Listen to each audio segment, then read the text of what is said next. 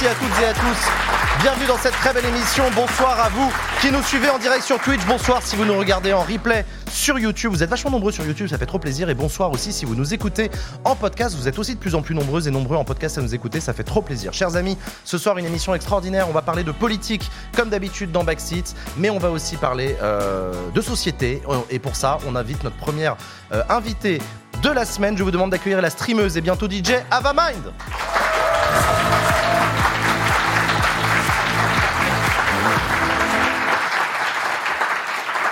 Incroyable. Salut Ava. Quelle présentation de Bah, quand même. que tu fais là. Bah, ça fait plaisir de t'avoir sur Backseat Ava. Je suis trop content. Ouais, Est-ce le que temps. tu vas bien? Je vais très bien, ça me fait plaisir d'être là. Depuis le temps qu'on en parle un peu de Mais oui. et on le fait pas. Mais ouais, et bah vrai. écoute, on finit par le faire et ça me fait super plaisir. Euh, Ava, en plus, je précise que tu n'habites pas à Paris Non. et que donc tu as, pris- tu as pris le train spécialement pour venir à Backseat. Bah ouais, mais avec plaisir. Bah, ça me fait trop plaisir. Non, c'est vraiment super. Euh, Ava, tu es streameuse. Je t'ai présenté en disant que tu étais euh, streameuse, DJ aussi, mais ça, on va en parler après. J'ai une petite vidéo où on essaye de définir ce que c'est qu'un streamer et on en parle juste après. Streamer, s'il te plaît? Eh bien, pour faire court, un streamer est une personne qui s'exhibe devant une webcam en espérant que quelqu'un s'intéresse à sa misérable existence. Voilà, on remercie l'intelligence artificielle ou pas? Ah bah c'est Bernie. hein, euh, C'est Bernie. Il dit les choses qu'il faut pas dire, mais il est toujours aussi tendre avec moi, il n'y a pas de souci. euh, Bon, il me remet à sa place. hein. Comment est-ce que tu définirais, toi, ce que c'est qu'être streameuse?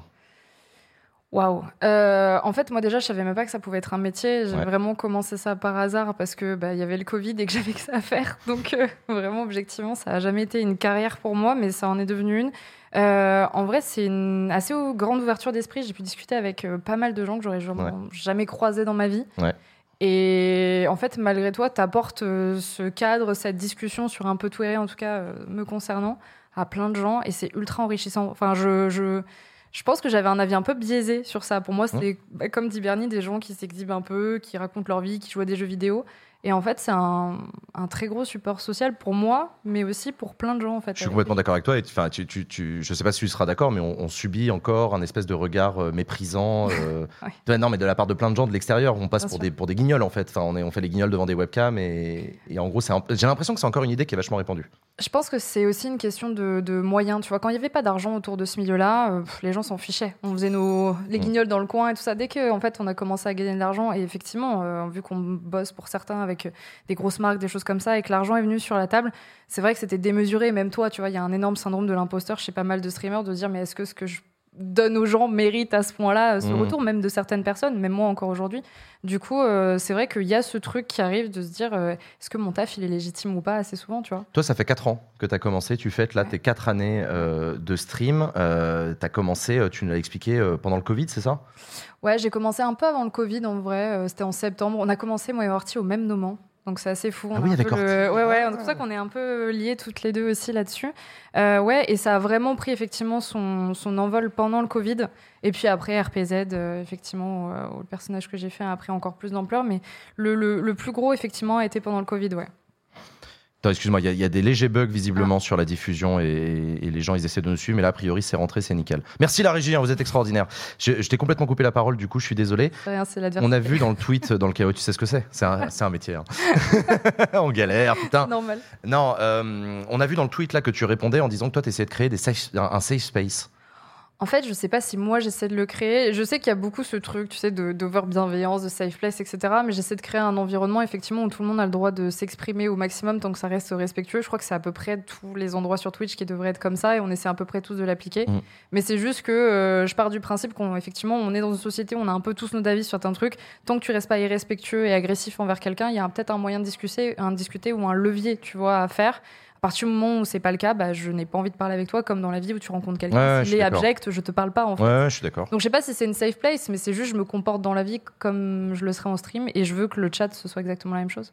Mais écoute, je suis complètement d'accord avec toi. Euh, euh, toi, tu bossais avant, t'étais chef op, c'est ça? Ouais. T'es pas très éloigné de la technique du coup? Ouais, ouais, ouais. Bah, j'étais sur Paris à la base. Ouais. On va juste définir c'est quoi chef op pour ceux qui nous écoutent. non, mais c'est vrai. C'est comme la DA avec, euh, avec Dame Dame. Euh, c'est bah, entre- en gros directrice photo sur les plateaux de tournage. Donc euh, ça, ça peut être plein de trucs différents en fonction des budgets. tu peux être un peu le couteau suisse. Mais dans ce que je faisais euh, particulièrement, j'étais dans la pub du coup et plus particulièrement dans la mode et dans la cosmétique. Et donc je donnais un peu les directives euh, bah, aux personnes qui installaient la lumière. je travaillais avec le réal pour savoir un peu ce qu'il voulait en termes d'ambiance. Et je travaillais avec le cadreur pour dire, bah voilà, tu fais plutôt ce plan-là. Donc c'est plutôt la, la direction artistique d'une image, là où le réal, par exemple, va pouvoir se concentrer un petit peu plus sur les jeux d'acteurs, les choses comme ça. Parce qu'on est d'accord que dans le streaming, il y a un petit billet d'entrée quand même. La technique, ça fait peur à plein de gens. Ouais. Moi, j'ai reçu des. Enfin, tu vois, Samuel Etienne, quand il s'est lancé, il y a Ouais. plein d'autres journalistes euh, du, du PAF, comme on dit à la télé, euh, qui, qui, qui ont hésité, qui se sont posé la question. Et moi, j'en ai ren- rencontré plusieurs qui ont, qui ont voulu me rencontrer pour discuter. Et à chaque fois, je les invitais chez moi, je leur montrais le matos et ils, devenaient blêmes. Enfin, tu vois, ils étaient morts de trouille. Et ça, peut-être peut que le fait que tu étais en lien avec la technique, ça t'a moins fait peur, je sais pas. Bah, en tout cas, pour le streaming, ça a été euh, un peu petit à petit parce que, quoi qu'on dise, le métier de streamer, ça. Enfin, aujourd'hui, tu as l'impression que tu dois avoir le meilleur matos possible, alors que moi, ce que je disais aux gens, c'est que j'ai vraiment commencé avec un vieux PC portable, Ouais. un micro Comme casque, toi. une vieille webcam, et ensuite, en fait, bah, aussi grâce à la générosité des gens, j'ai pu m'acheter un meilleur matos et ça a évolué petit à petit. Les gens qui arrivent aujourd'hui avec un bête de matos tout de suite, Hmm. soit c'est des Samuel Etienne, Ouais. soit c'est des gens euh, qui en fait veulent tout de suite le énormément, mais je pense que c'est pas forcément ça qui fait la réussite. Ça a augmenté, tu vois, c'est comme YouTube, le- les productions ont augmenté. Ouais, c'est vrai. Mais euh, aujourd'hui, enfin, quand j'ai commencé, je me suis pas mis la pression, je m'en fichais, tu vois, que ce soit un peu parce que, enfin, c'était roots quoi. Non, pas- mais oui, en complètement. Et puis ça fait partie aussi du stream. Ouais. C'est aussi ça, moi, c'est un truc qui m'a toujours plu dans le stream, c'est ce côté euh, euh, do it yourself, très assumé, Ouais. très transparent. À chaque fois que j'ai commencé à vouloir bosser avec des gens qui venaient de l'univers de la télé, par exemple, des, des techniciens, des réalisateurs, des gens extrêmement capés dans leur domaine, qui sont à un niveau euh, stratosphérique, Mm. ils avaient une recherche d'excellence permanente qui fait que, et malheureusement, je trouvais que ça dégradait la qualité de ce qu'on produisait parce que ça faisait trop fake, trop télé, trop parfait. Hmm, Euh, Les dents bien blanches, bien alignées dès le début, euh, le grand sourire et tout. Et en fait, bah, ce côté roots euh, d'Internet, bah, je sais pas, moi je trouve que ça a une valeur énorme.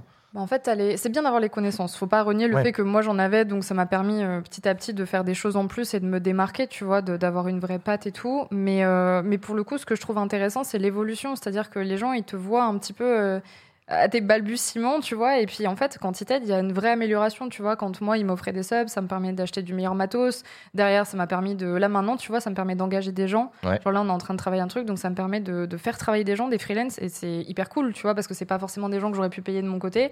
Et puis derrière, bah, ça crée aussi une forme de- d'emploi. Moi, j'ai été free, donc ça me fait plaisir de faire bosser des free aussi, parce que je sais que c'est galère. Ouais. Donc c'est- il y a aussi une histoire qui se raconte avec eux, de se dire, bah, en fait, euh, petit à petit, le contenu, euh, bah, il avance grâce à vous ou grâce aussi aux sponsors.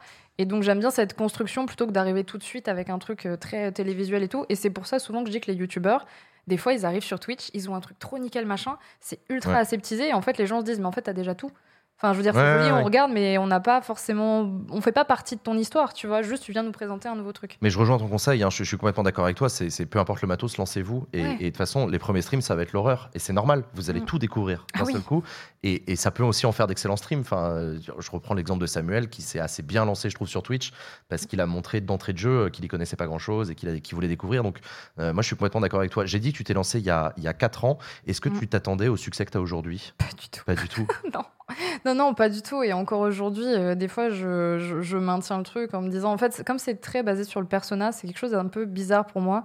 Parce que dans, dans tous les tafs que j'ai fait, j'en ai quand même galéré. C'est, enfin, le taf de freelance, de toute façon, je n'ai pas besoin de l'apprendre. C'est euh, courir après les clients, euh, devoir montrer en permanence que tu es valable, même si tu as fait un super bon projet, etc. Sur Paris, c'est ultra concurrentiel. Mm. Donc, moi, j'ai eu l'habitude de faire euh, des projets gratos pour faire mon book, devoir dormir sur les tournages, etc. Mais j'aimais ce que je faisais. Du coup, ça a presque paru trop facile. Et en même temps, j'aime pas le dire parce que ça peut paraître pédant, parce qu'il y a plein de gens qui galèrent à vouloir faire ce taf-là. ouais, tu c'est vois. vrai. Genre, il y a très peu de- de- d'élus, en fait, alors qu'il y a plein de gens qui se présentent pour faire ça. Il y a plein de gens qui vont dire, moi, je suis toujours à 5 viewers, etc. Donc, euh, je suis ultra reconnaissante de ce que j'ai. Mais honnêtement, j'ai encore du mal à capter, euh, bah ça c'est le syndrome de l'imposteur, de capter comment ça a fonctionné. Je sais que je me suis investie. Hmm. Ouais. Mais pourquoi moi plus que quelqu'un d'autre il y a- y une- il y a une dimension de chance. Euh, Il y a une dimension Énorme. de chance énorme. monstrueuse. Ah et, euh, et derrière, je pense qu'il y a une forme aussi de. Je sais pas, je pense qu'il y a, il y a une forme de, de- d'échange avec les gens qui passe bien. Euh, moi, je suis hyper reconnaissante d'être là. Ils m'apportent beaucoup. Enfin, l'échange est resté le même en fait depuis 4 ans. Je pense que c'est ça qui fait que ça se maintient. Ouais, je suis, je suis bien d'accord avec toi. On a un petit montage euh, qui montre ce qu'on peut retrouver sur ta chaîne. Ah Je propose qu'on le regarde. C'est peut-être des vieux clips, non? Non, je pense pas. Vas-y, on regarde. Oh, let's go Oh là là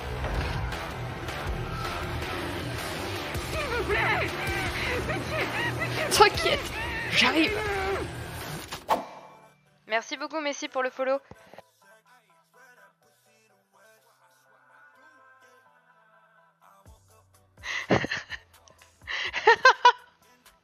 viens d'éternuer, de lâcher mon casque.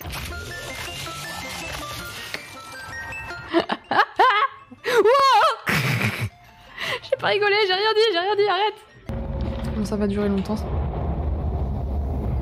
Alors, voyez ça, ça c'est le... Voilà.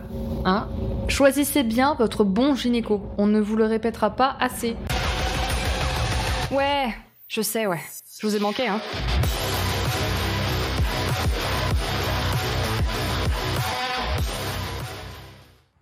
Putain, il manque, il manque l'extrait où on danse ensemble aux The Event. Et c'est pour ça que je t'ai dit, tu me dis c'est pas vieux, mais ça ça c'est ultra vieux. Ça, mais c'est- touchant. Moi j'aime bien. C'est pour ça que je disais tout à l'heure micro casque. On le voit, euh, voilà, mettre des effets dégueulasses, des gifs, des trucs. C'était les débuts, c'était Ah cool. non, mais carrément. Est-ce que tu dois continuer 4 ans encore? Oh, waouh. Ouais. Ah, sur ah, fou. ça dépend pourquoi. Dans ce que je fais, carrément. Dans tout ce qu'il y a autour, pas du tout. Ouais. Non, la starification me- m'effraie C'est pas du tout ton énormément. truc. Non. Bah alors justement, sur l'effet de starification, on en parlait tout à l'heure sur le- les critères de chance. Toi, tu as, notamment explosé au moment du, du RPZ. Ouais. Euh, C'était à l'invitation de Trivia, Little Ouais. Big Whale. Euh, tu, tu- tu te souviens de cette époque-là? Tu jouais un personnage, Lucie, qui était atteint de troubles dissociatifs de l'identité. Hum, hum, C'est hum. un bon souvenir que tu as gardé, euh, le RPZ Oui, après, euh, je pense que j'étais un peu euh, dans ma bulle. C'est-à-dire que quand on m'a proposé ce truc-là, je- déjà, je m'attendais pas du tout à ce que ça prenne cette ampleur-là. Euh, je pensais pas que ce- mon choix allait être aussi engagé derrière, Mm. etc. Moi, j'avais fait un peu ça euh, à l'arrache et tout. Et donc, ça m'a demandé aussi de un peu plus me remettre en question, me documenter aussi, parce que j'avais fait un choix qui était compliqué. et Je voulais offenser personne. J'ai fait beaucoup, beaucoup d'explications autour de ça. M- Moi aussi, je me suis excusée. Derrière, il y a eu Olympe qui est venu aussi, pas pour justifier mes choix, mais juste pour parler de la réalité, parce que les gens Ouais. oubliaient avec le côté fictionnel.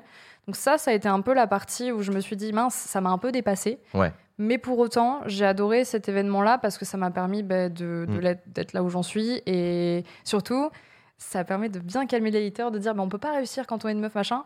Il n'y avait pas de cam, c'était même pas moi. Et pourtant, ça a Ça fonctionné. les énerve, les euh, haters. hein, Non, non, mais c'est génial. Enfin, il faut continuer à les faire rager. c'était marrant. Et pour ceux qui demandent, effectivement, oui, RPZ, pardon, pour ceux qui ont oublié, c'était un serveur euh, roleplay sur GTA qui avait été organisé par Zerator euh, avec tous les participants du.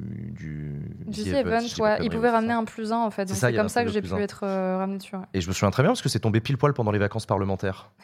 Qui sont donc mes vacances et que du coup j'étais pas à Paris et que du coup j'ai voilà je suis complètement passé à côté Ah, du RPZ. Non seulement j'y ai pas participé, alors j'ai- Ouais. j'ai fait venir un plus un quand même parce que lui Mais t'aurais voulu Voilà. y participer? Honnêtement. ouais j'aurais bien voulu. Alors ap- après c'est facile à dire rétrospectivement quand on sait le succès que ça a eu. Hmm. Sur le moment, est-ce qu'une semaine chez moi, peinard, j'aurais eu l'envie de lancer un, un stream? Je- Honnêtement, je sais pas. Ça nous a rendu fucked up. hein. Je vais être honnête avec toi, Ouais. ça nous a complètement mangé le cerveau. Bon, mais, mais ceci étant, je reviens quand même parce que toi, tu as, tu, voilà, as incarné un personnage qui avait Ouais. un TDI et tu as fait le choix d'ensuite le traiter éditorialement pour parler du trouble avec des personnes qui sont venues t'aider et tout. Ouais. C'est intéressant aussi d'utiliser Twitch pour parler de sujets sérieux. Bah, parce qu'en fait, le sujet de santé mentale au global me touche énormément, mais je pensais pas en fait que ça allait devenir ensuite quelque chose qui me permettrait d'en parler. Pour moi, c'était vraiment juste. euh, on est dans un truc fictionnel. Enfin, on avait carrément un maire, c'était un chien. C'est-à-dire, ça choquait personne. Mais par contre, moi, quand je faisais mes choix, on me demandait d'être ultra euh, réaliste, etc. Et. Hmm. Et du coup, ça, c'était un truc où je me disais, effectivement, je comprends parce que je veux blesser personne et tout, mais il faut que je fasse ça intelligemment. Donc, au début, euh, quand il y avait, je pensais qu'il y aurait personne sur ma chaîne, euh, je fais un peu nimp. Et après, j'ai commencé à m'enseigner. Puis après, j'ai commencé à parler avec des gens. Et derrière, je me suis dit, mais en fait, il faut vraiment que les gens comprennent que c'est pas des, c'est Ouais, pas drôle, ouais. c'est pas voilà. T'as fait ton voulu- chemin toi-même et les gens t'ont suivi Ouais. dans ton cheminement. Quoi. Exactement. Et du coup, j'ai voulu laisser parler quelqu'un qui était plus concerné que moi par le sujet. Ça me semblait logique, sachant que je ne suis pas atteint par ça. Mais ça permettait d'ouvrir la discussion de la santé mentale euh, à Ouais. plein de gens aussi. euh, donc, c'était une bonne Et chose. ça a sûrement rendu service à plein de gens, euh, du coup, donc tant mieux. Non, non, mais c'est cool. Euh, euh, je l'ai dit aussi un petit peu rapidement en te présentant, tu es, tu, Mm. tu es aussi DJ, tu mixes, euh, mais tu mixes depuis combien de temps?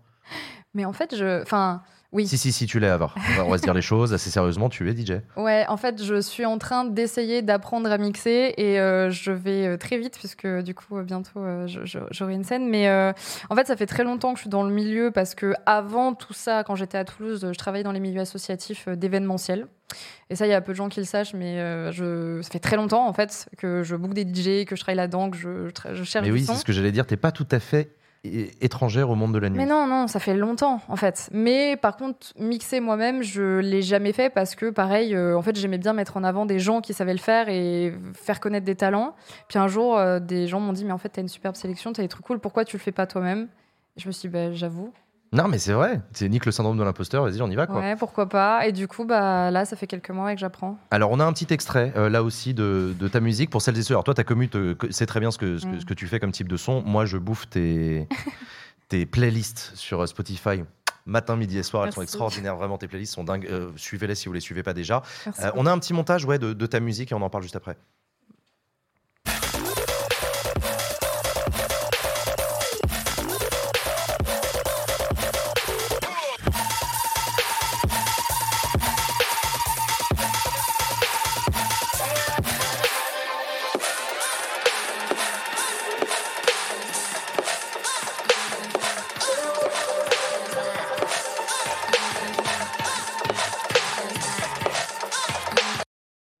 Extrait, euh, c'est un tout petit extrait euh, de, de- de la musique que tu fais. Ça, c'était un live du mois de juin dernier, en l'occurrence, qu'on est allé chercher Ouais, dans ma chambre.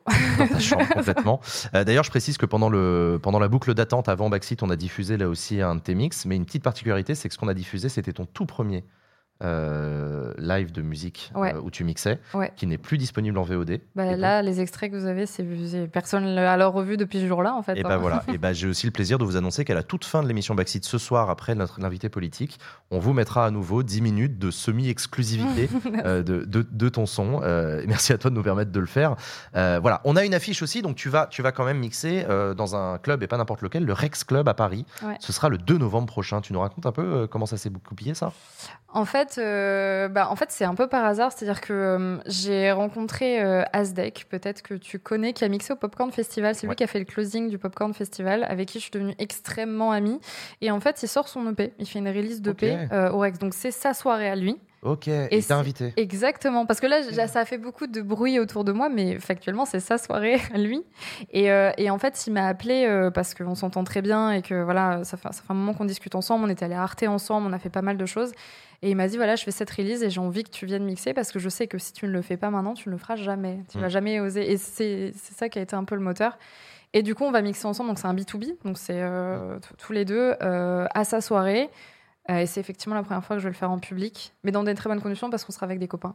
Bah ouais, carrément. Alors je me suis trompé, c'est pas le 2 novembre, c'est le 8 novembre, donc le au Rex Club à Paris. Mm. Euh, des très bonnes conditions aussi, mais, euh, mais aussi un prestige énorme parce que le Rex Club, c'est, il fait partie de ce qu'on estime être le top 5 des clubs les plus prestigieux au monde, avec le Pacha à Ibiza, avec le Berghain à Berlin, le Rex Club à Paris, le je sais plus quoi à, Londres. Ouais. Euh, c'est mythique le Rex Club. C'est, Ouais. Garnier, c'est Laurent Garnier, c'est NTM.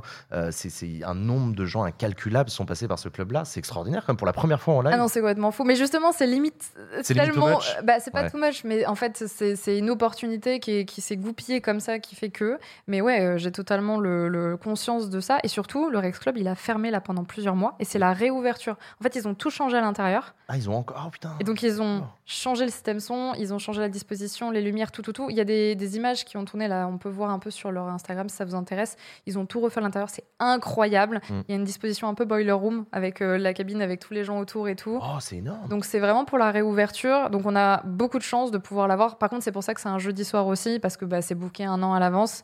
Euh, mais ouais, ouais, Oui, on est doute. ultra chanceux de, de pouvoir jouer dans le comme de ça. mixer au Rex. Alors du coup, donc c'est ta première fois en public. Est-ce que tu as l'intention de te reproduire en public euh, à nouveau euh Bah, pourquoi pas En fait, j'ai pas euh, de, de base, j'ai pas forcément vocation à devenir la nouvelle DJ de Twitch ou quoi. C'était Mm. vraiment juste pour apprendre. Mais euh, si ça plaît bien, que ça fonctionne bien, moi j'avais plus envie de, de, de repartir dans la création de soirée. Tu vois, pas que moi. J'ai pas envie de tourner ça uniquement Mm. autour de moi.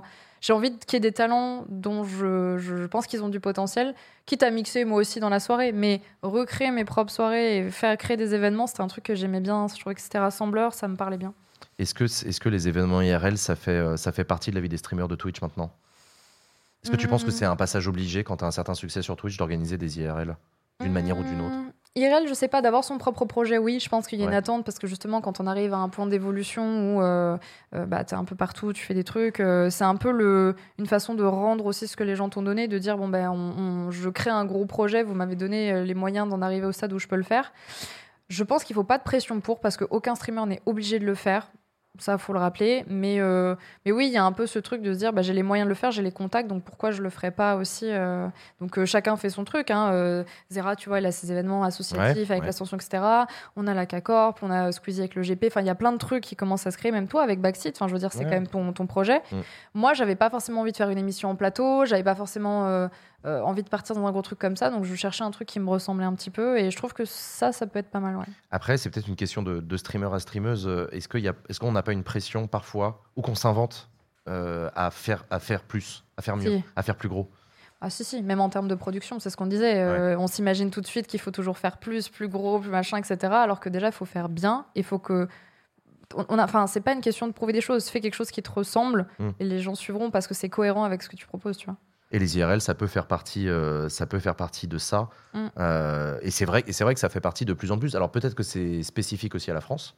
Mm. Euh, nous, on est très particulier comme pays. C'est notre côté aussi jacobin. C'est le fait, le fait qu'on puisse se balader facilement en train en France Ouais. pour aller à des events. Ça facilite l'organisation d'événements. Là où nos amis américains, par exemple, ben, c'est tout de suite l'avion qui permet de changer Ouais. d'état. Et donc c'est un chouïa plus compliqué pour eux d'organiser des events. Puis on aime bien être ensemble. Il y a un truc là qui est en train de changer, justement, on le voit avec QSMP notamment, avec ce qui est en train de se passer avec Étoile, Baguera et tout, c'est qu'à l'international, on commence à voir un truc que nous, on a déjà, c'est-à-dire cette envie de se rassembler et de se retrouver sans que ce soit une question juste de business. Juste, euh, on aime bien euh, être euh, mélangés entre nous et faire, faire des choses. Et, euh, et du coup, ça, c'est un truc effectivement très français. Mais je suis contente que ça commence un peu à se développer à l'international sur des projets euh, comme QSMP par exemple ou autre, qui est un serveur Minecraft d'ailleurs. Ouais. Mais euh, moi, je pense qu'il y a une volonté de ça. Et même pour les gens, tu vois, de créer une soirée, c'est une question de. On a tellement fait la fête sur cette chaîne, enfin sur ma chaîne, aux The Event, Non, etc. C'est une excuse. Là, je sais que par exemple, à la soirée, il va y avoir plein de copains de Twitch, mais il va y avoir plein de mes et plein de gens qui veulent juste faire la fête et tout ce beau monde va se mélanger et va juste profiter du moment, tu vois. Donc, moi, ça me rend heureuse parce qu'à ce moment-là, il n'y a pas de truc de barrière sociale, de truc juste on s'amuse, tu vois. Non, mais je, je- mais, mais je, je suis d'accord avec toi. C'est vrai que c'est très très lié à l'identité de ta chaîne. Mm. Euh, on fait la teuf sur ta chaîne. Il y a- Ouais. il y, a une vraie, il y a, il y a une profondeur, euh, il y a, il y a une identité éditoriale autour de la fête, Ouais. et que du coup, ça me paraît d'une évidence que tu que tu mixes à une teuf, Ouais. euh, ou que tu en organises, ou que tu sois amené à organiser ça. De la même manière que moi, un talk show politique, il y a un moment, ça Mm. tombe sous le sens. C'est cohérent. Dans ses bons côtés, le fait de faire la fête. Parce y a, faut pas l'oublier, moi je suis sortie de ces milieux-là parce qu'il y a quand même quelque chose, des fois, quand tu travailles là-dedans, qui est pas, qui est pas très sain, il faut y faire attention. Mais dans son, on va dire, son, sa vision la plus pure, la fête, c'est un moment suspendu. Tu vois, c'est un truc de, à ce moment-là, euh, voilà, tu t'amuses, tu es avec tes amis ou tu rencontres des gens, ou voilà, c'est un moment. Et on verra pour la suite. Les actualités, c'est demain, un truc comme ça. Et il y a une forme de légèreté qui fait un peu du bien, des fois aussi. C'est volontaire d'avoir attendu aussi longtemps pour euh, réaliser ces, euh, ces projets-là ou Mais moi, je pensais jamais que j'allais le faire, surtout. Ouais. C'est assez honnêtement, c'est les gens qui m'y ont poussé parce que en m'écoutant, euh, le syndrome il est tellement fort, même dans tout, que je, moi, je me serais contentée. Je suis tellement contente de ce que j'ai déjà que je pourrais dire non, mais moi, ça me va, c'est super. Mais non, non, le, le- j'ai la chance d'avoir des des viewers et des gens dans le milieu et euh, un entourage qui me dit mais si, tu, tu peux le faire, t'es valable en fait. C'est vrai que je t'ai toujours entendu être très prudente. Euh, pas, pas surhyper les gens, pas. euh, Non. etc. Non, non, mais c'est mais normal. c'est trop tard là. Là, là c'est un peu tard, c'est vrai que l'événement il tard. claque. Mais, euh, mais ouais, non, c'est. Et puis voilà, est-ce que tu est attendais l'invitation d'Asdec pour pouvoir euh, te produire? Est-ce que tu attendais une invitation pour pouvoir te produire une première fois?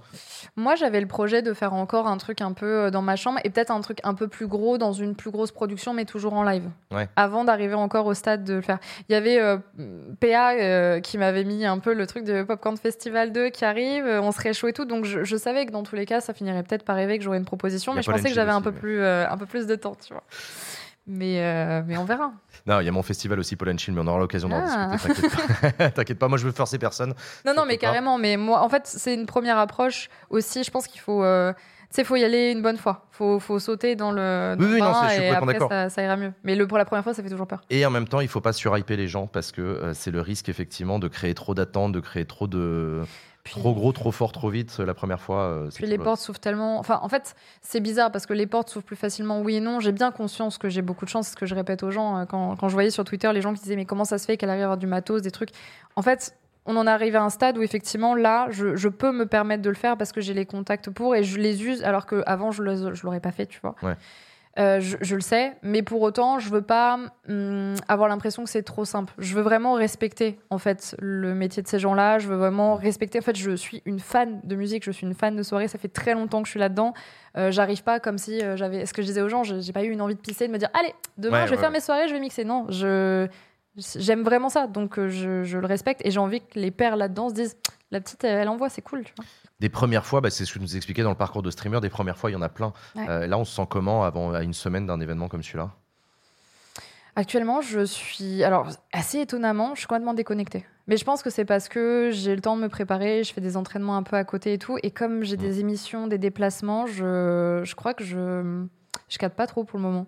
Je crois que ça va être euh, deux jours avant. Je sais pas comment fonctionne Ou mon alors cerveau. ce sera le mais- lendemain que tu vas percuter, que ça s'est vraiment passé. Oh, ah, quand, je vais, quand je vais y aller, là, quand je vais vraiment monter, que, comme, comme j'avais mixé la première fois, les dix premières minutes, je pense qu'il va y avoir une déconnexion de mon cerveau. Vraiment Ouais. de je suis là, je suis pas là. Après, ça ira mieux. Comment est-ce que tu réussis à te préparer pour un set comme celui-là, avec tous les déplacements, avec les connards qui t'invitent sur des émissions politiques, alors que t'as vraiment pas que ça à foutre à une semaine de l'événement? Non, en vrai, comment tu fais? Du rigoles, temps? tu me fais une super auto promo euh, incroyable, je la Mais paye non. même pas. Non, mais euh, non, non. euh, pff. en fait, là, j'avoue que je vais me faire un petit kiff. Je n'ai jamais fait ça, mais je vais demander à quelqu'un de me coiffer, je vais quelqu'un à me maquiller et tout. Ça fait une semaine que je choisis mes petites fringues et trucs comme ça. Genre, c'est un peu, c'est un peu mon birthday, tu vois. C'est un peu le truc de ça y est, c'est ma petite fête, même si c'est pas la mienne. Donc, je suis plutôt exaltée et j'avoue que j'y pense pas trop. Je suis un peu. euh, je suis un peu naïve, je crois, dans le truc. Tu vois, genre, j'ai Mais l'impression tant que j'ai- mieux. j'ai 16 ans et que je vais faire la fête avec mes copains et j'ai juste hâte qu'ils arrivent. Tu vois, il n'y a pas de. Mais c'est ce que ça va être. Enfin, c'est ce que. Oui. J'ai pas professionnalisé le truc parce que déjà, c'est pas ma soirée à la base, je suis invitée. Euh, ça, ça serait ma prod, euh, j'aurais investi de l'argent, des trucs comme ça. Peut-être qu'on aurait un discours différent. Enfin, tu vois, j'aurais plus de pression. Mais là, je suis juste une invitée et j'ai juste envie de m'amuser, tu vois. Et pas- ça va être trop trop cool. Euh, on a une nouveauté dans l'émission euh, Backseat cette saison. Quand on a le plaisir de recevoir une créatrice ou un créateur de contenu, on lui demande de nous dire, euh, de nous présenter une association ou une cause ou une appli ou n'importe quoi, un truc qui lui parle et euh, à qui il ou elle a envie d'offrir un petit, euh, un petit shoot-out euh, comme ça sur, sur Backseat. Mm. Et toi, on t'a proposé de venir nous présenter une association aussi et tu as choisi une association que je vous demande d'accueillir sur ce plateau, chers amis, l'association Dans ma rue.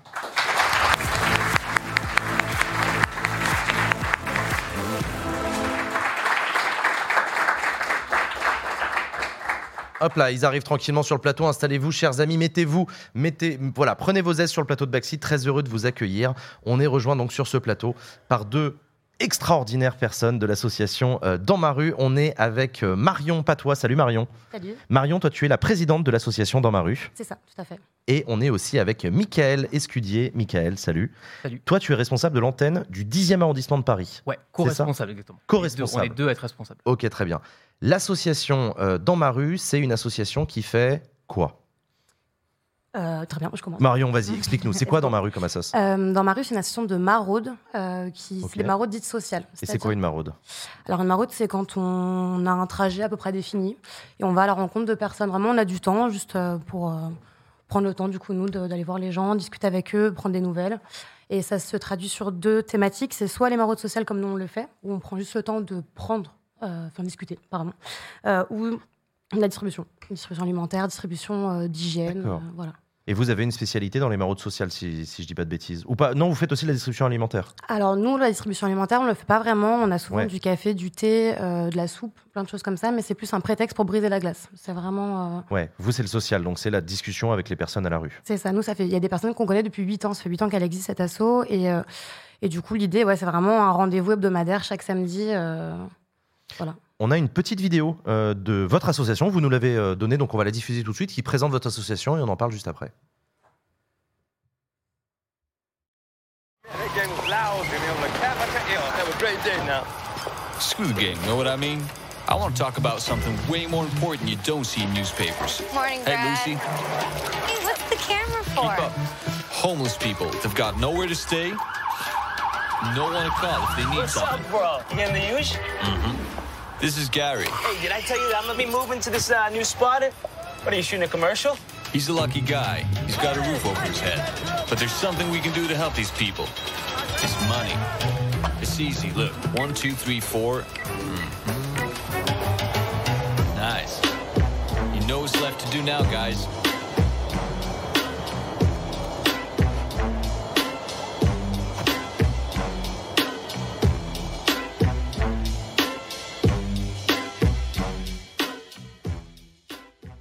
143 000 personnes à la rue en France. Et ça, c'est quelque chose que vous constatez tous les jours. J'ai vu une question dans le chat. Il y a vraiment Brad Pitt dans votre assos? Euh, non, du tout.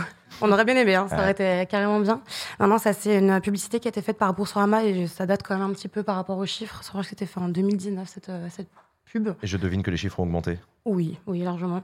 Et, euh, et en fait, c'est une pub où Brad Pitt n'a pas de voix. Et donc, du coup, l'idée de, enfin, du détournement, c'est de lui donner la voix pour que bah, on puisse mettre un peu en avant l'assaut. euh. Voilà, donc c'est une, une petite. euh, Bon, et, petite pub. et concrètement, du coup, Michael, si je te demande euh, comment ça s'organise, com- comment vous organisez une maraude, ça ressemble à quoi? Euh, alors, nous, dans le 10e, on est hébergé au Wanted Café, qui est un restaurant, euh, on va dire, solidaire, qui pratique notamment les cafés repas suspendus. Euh, donc, en gros. Tu peux rappeler ce que c'est? Les cafés, les repas suspendus, Oui, ah, pour pardon. ceux qui connaissent Et pas. Le, le concept des cafés et des repas suspendus, donc c'est un café-restaurant classique. Euh, vous allez euh, là-bas, vous payez votre addition, vous rajoutez 1 euro, il y a un café qui est offert à une personne dans le besoin.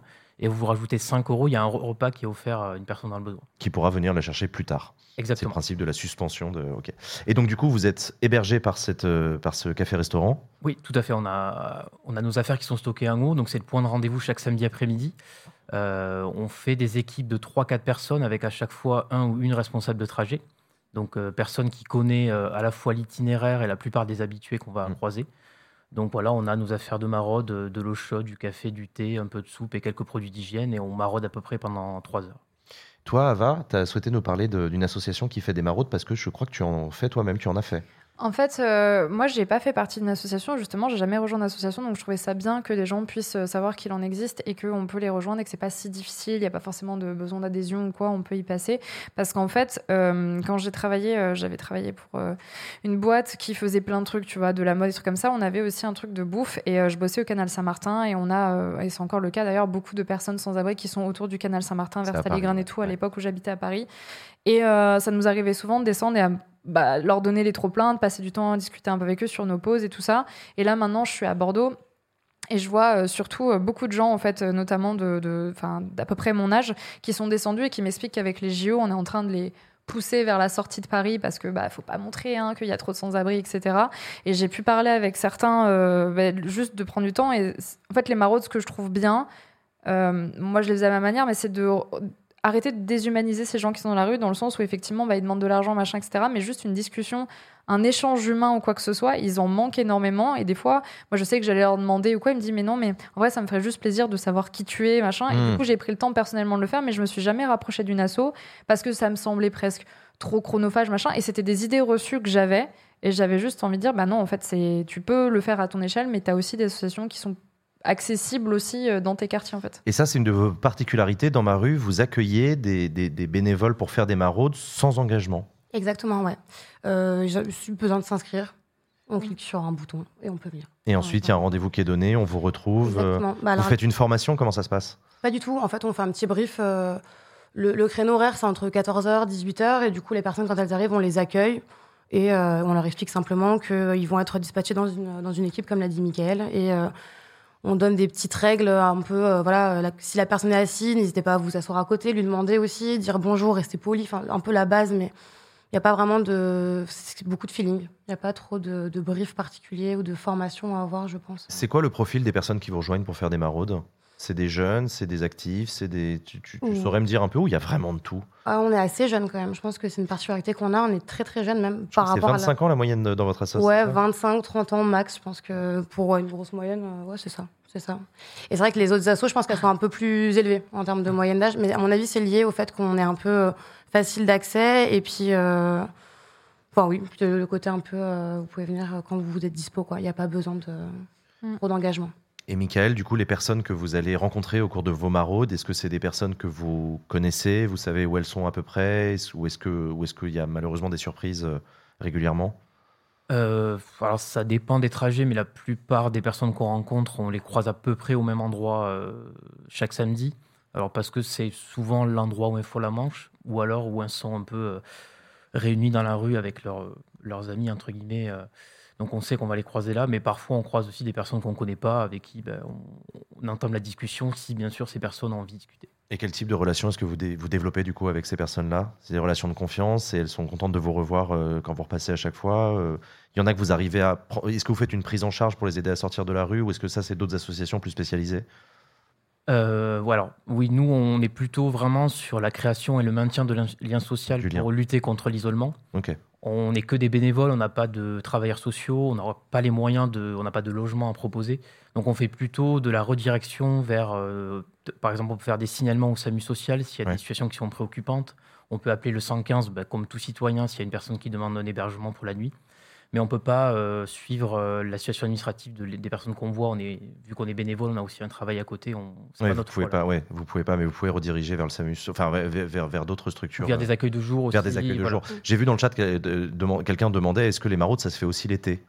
Ah En fait, oui, ça oui. se fait toute l'année. Ah, toute l'année. C'est un peu le cliché qu'on a du, du café chaud pendant l'hiver, mais en réalité, euh, Ouais. la maraude c'est toute l'année. Puis la problématique en été, c'est qu'il y a beaucoup moins d'associations qui tournent. Donc, du coup, nous, on est encore là, mais en a vraiment, vraiment moins. Donc, euh, non, c'est toute l'année, tout le temps. Même pendant le Covid, on faisait les maraudes. Donc, euh, Et puis par ailleurs, l'été recouvre aussi son, son lot de problèmes avec la canicule, avec l'isolement social et familial aussi qui est, qui est extrêmement important. Donc ouais, non, non, on rappelle, c'est vraiment toute l'année euh, qui- qui- Mm. qu'il y a des maraudes. Et un peu partout. euh, bah, comme je disais, moi je le voyais à Paris, mais c'est à Bordeaux. euh, J'avais vécu dans le quartier de la Goutte d'Or, après j'avais vécu à Saint-Denis, etc. Euh, c'est pas juste des fois, il y en a partout, même dans le centre de Paris, là, dans le plein centre de Bordeaux. Et moi, ce qui m'avait révolté, et c'est aussi pour ça que je voulais en parler là ce soir et vous faire venir, c'est que comme tout le monde, j'avais vu passer un peu sur Twitter, tu sais, cette espèce d'arrêté, je crois, préfectoral de police, je sais plus, où on ne pouvait plus distribuer.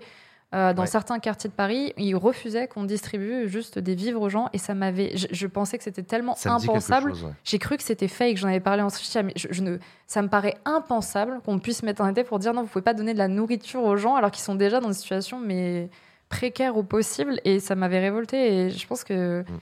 Enfin ça me semblait logique du coup d'en parler parce que comme tu as dit ils sont tellement invisibilisés c'est pas une cause. Enfin on le sait ils sont là mais on se met des œillères ça me ça me dépassait un peu donc euh, Marion, Mickaël, je vous ai pas proposé de vous présenter, mais j'aimerais bien que vous m'expliquiez quel a été votre parcours. Comment est-ce que vous vous retrouvez dans l'association euh, Dans ma rue? Marion, tu, tu viens d'où? Tu fais quoi? Euh, à titre personnel, je suis freelance graphiste. Donc, euh, rien à voir. Donc, Vraiment rien à voir. Et comment comment t'en es arrivé à, à rentrer, à présider aujourd'hui l'association Dans ma rue? Bah, petit à petit, bah, ça a simplement commencé. J'en avais marre de voir des gens dehors, de pas trop savoir comment les aborder. Ni, enfin, mon comportement me plaisait pas par rapport à ça. Donc, euh, j'étais un peu gênée. J'ai voulu m'engager dans des associations, mais j'avais pas forcément le, le temps euh, pour m'investir autant que c'était demandé à ce niveau-là. Et c'est pour ça que dans ma rue, c'était parfait pour moi. Donc, j'ai fait une première maraude euh, un samedi, et à force de discuter avec une personne. euh, J'étais hyper prise dans le truc et je lui ai fait ouais ouais samedi prochain pas de souci puis après j'ai dit ah, bah, en fait je vais revenir et puis fil en aiguille euh, j'ai pas lâché le steak et ça fait euh, plus de 4 ans que je suis dedans quoi.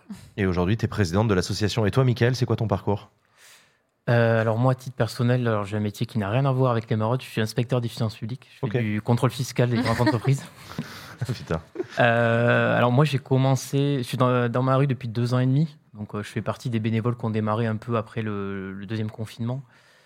Euh, pareil, j'avais aussi envie, envie de faire de l'associatif. J'avais jamais, jamais vraiment fait avant. Puis grâce à des associations comme par exemple Bénénova qui permettent de, de faire rencontrer les bénévoles des associations, j'ai commencé à faire du bénévolat dans une première association. Et ensuite, via un ami qui était déjà bénévole à dans ma rue, il m'a fait venir un samedi. Et donc pareil, j'ai de suite accroché. Et puis euh, à force de faire des maraudes, on prend entre guillemets en responsabilité, on fait un peu plus de choses, on devient responsable et on, essaie de faire avancer l'association et de faire vivre euh, l'asso. quoi. La publicité qu'on a regardée, que vous avez réalisée, elle appuie sur un, point particulier, c'est la représentation des euh, personnes euh, à la rue, des personnes sans abri. C'est un sujet sur lequel vous voulez insister, je crois. Euh, oui, enfin, il y a beaucoup de- d'idées reçues et de clichés. Les personnes qu'on rencontre, euh, enfin, je, pense qu'il y a plein de, de niveaux et on voit vraiment que le haut de l'iceberg, il y a plein de gens qui euh, sont dans la grande précarité mais qu'on voit pas. Et dans ceux qu'on voit, on va avoir tendance à penser qu'ils sont tous euh, alcooliques, Hmm. sans avenir. Vraiment, il y a, il y a rien à faire et c'est complètement faux. Enfin, je sais plus si tu avais vraiment des chiffres précis, mais je crois que c'est un tiers à peu près qui est vraiment. Non, même pas. C'est quoi C'est. on estime qu'il y a environ une personne sur deux déjà qui ne boit pas d'alcool. Ouais. Donc forcément, c'est les gens qui sont peut-être moins visibles. Ouais. C'est vrai qu'on a vraiment devant les supermarchés, on va, c'est vrai, facilement voir une personne qui a une canette de 8-6 ou de bière. Mm. Mais il y a, voilà, de- les chiffres qui nous sont donnés, c'est une personne sur deux qui ne boit pas d'alcool. Après, il y a un vrai problème d'addictologie quand même. Environ 30% des, des personnes sans abri ont un problème d'addictologie et aussi de, de troubles psychiques. Ça, c'est, ça, c'est une réalité. des personnes qui sont pas faciles à prendre en charge pour les gens qui sont pas formés. D'ailleurs, Mm. Oui, les, per- les personnes qui, les, les personnes qui ont des maladies mentales dans ce pays sont surreprésentées dans la rue et en prison. C'est deux endroits où il il faudrait surtout pas qu'ils soient et pourtant ils y sont. Mm. Et ça, c'est un truc qu'on rappelle. Puis il y a beaucoup de gens aussi qui travaillent. Moi, je sais que je discutais avec ceux qui sont euh, dans mon quartier. C'était des, des jeunes de mon âge et qui me disaient qu'en fait, la journée, ils travaillaient, mais que euh, bah, le soir, ils étaient dans la rue parce que soit ils avaient un, animal ou des choses comme ça. Euh, J'en avais croisé un avec qui euh, j'avais beaucoup sympathisé et j'ai pu prendre de ses nouvelles par quelqu'un d'autre. Et là, je sais que maintenant, il travaille dans les vignobles, donc je suis contente pour lui. Il a réussi à se placer, mais il me le disait lui-même. Il me dit bon, bah, dans une semaine, si je suis plus là, j'espère que voilà, j'aurai trouvé. Il y a des endroits qu'il acceptait pas à cause de son animal, mais c'était une nécessité pour lui de garder un lien parce qu'il me disait, mais en fait, si enfin, c'est aussi. J'ai besoin de cette présence-là parce que des fois, on est vraiment seul et tout ça. Donc, euh, du coup, c'était c'est un peu difficile. ouais. Et c'est surtout une question que du coup je voulais vous poser. C'est quoi le parcours des personnes que vous rencontrez? Comment est-ce qu'elles en viennent à arriver à la rue? C'est il y a vraiment une immense diversité ou?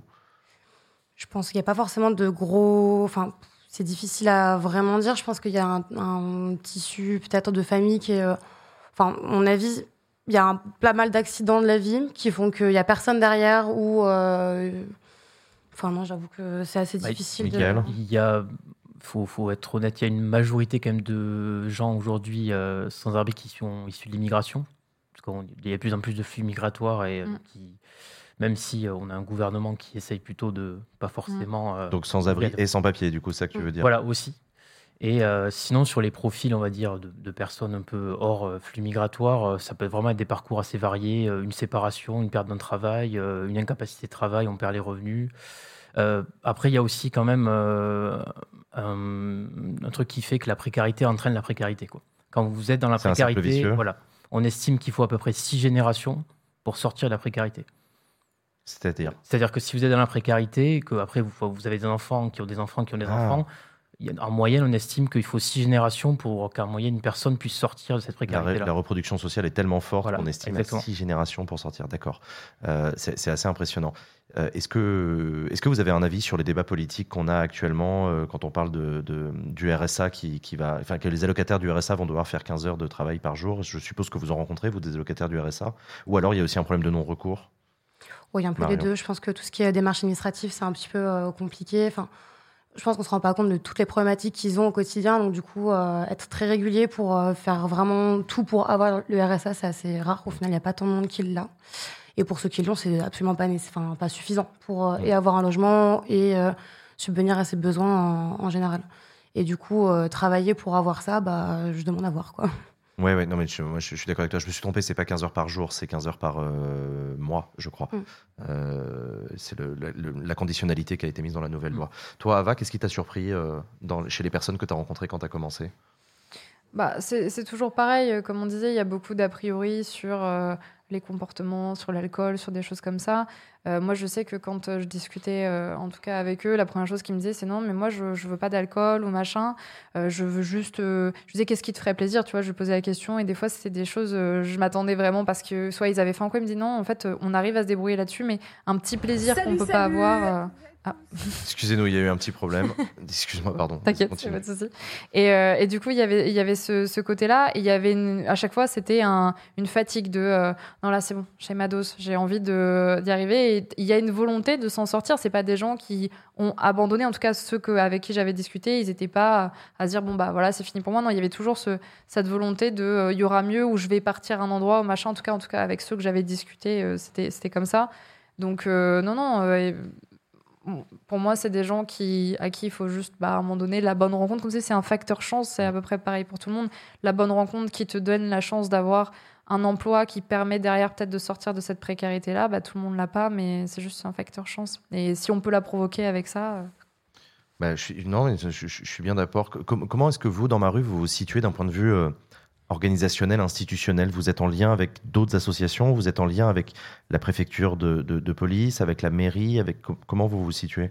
On participe aux coordinations de maraude. C'est euh, du coup une réunion où tous les acteurs du social se retrouvent et on discute. On va faire des signalements s'il y a quelqu'un qu'on voit plus sur un trajet. Du coup, on s'inquiète un petit peu. On... Hmm. Voilà, c'est comme ça qu'on arrive un petit peu à suivre, grosso modo.